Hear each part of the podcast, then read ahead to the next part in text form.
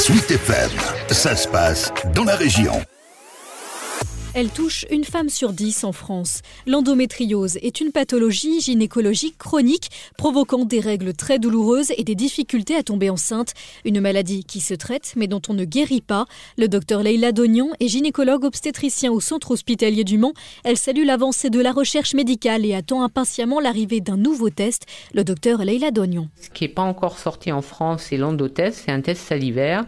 Ça sera proposé surtout chez les patientes qui présentent des symptômes, mais chez qui la radio et l'imagerie n'aident pas au diagnostic et ça ne sera pas valable pour les adolescentes parce que les études vis-à-vis de ce test ont été surtout réalisées à partir de 18 ans jusqu'à 43 ans. Il est déjà disponible en Suisse et en Allemagne. Il sera disponible dans d'autres pays européens très prochainement. En France, on espère d'ici la fin 2023. Le coût du test, c'est à peu près 800 euros. Donc pour l'instant, il n'est pas remboursé. De toute façon, il y a eu une étude pour euh, qu'il soit remboursé. 3 à 6 mois, c'est le temps nécessaire pour prendre en charge une patiente atteinte d'endométriose.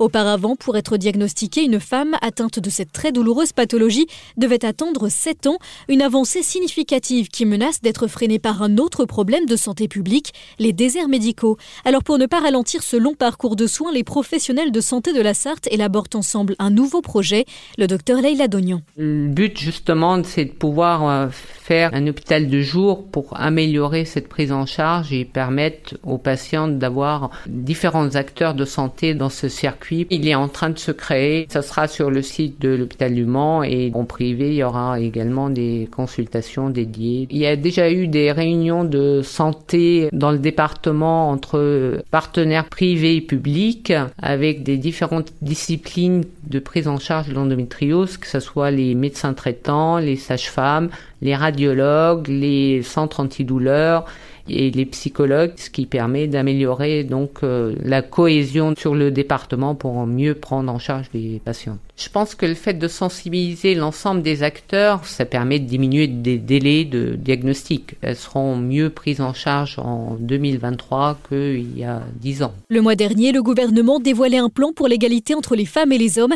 comprenant le financement d'un programme de recherche sur l'endométriose doté de 30 millions d'euros sur 5 ans.